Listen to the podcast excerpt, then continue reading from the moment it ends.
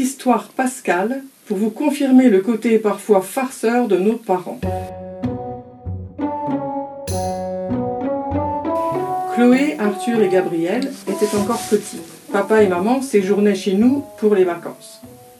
Le dimanche de Pâques, nous sommes tous partis faire une randonnée dans les Pyrénées, en emportant bien sûr un panier rempli de divers chocolats.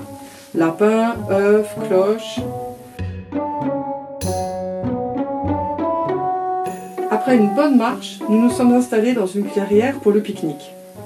Et là, oh magie de Pâques, les enfants ont commencé à trouver des chocolats dans l'herbe, perchés sur les arbres, trônant sur les rochers.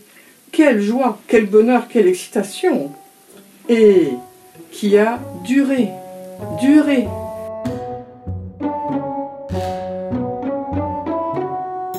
Puisque chaque fois qu'un enfant ramenait une figurine, les grands-parents s'empressaient de les cacher à nouveau.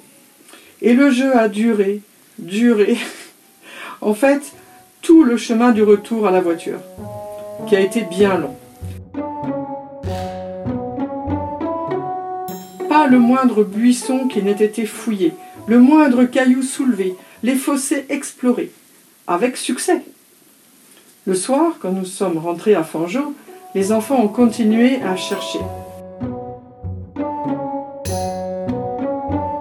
Et toutes nos tentatives de raisonnement, il est trop tard, les autres enfants ont déjà tout ramassé, vous en avez assez pour cette année, ont été vaines. Il a fallu attendre le lendemain pour que cesse la quête.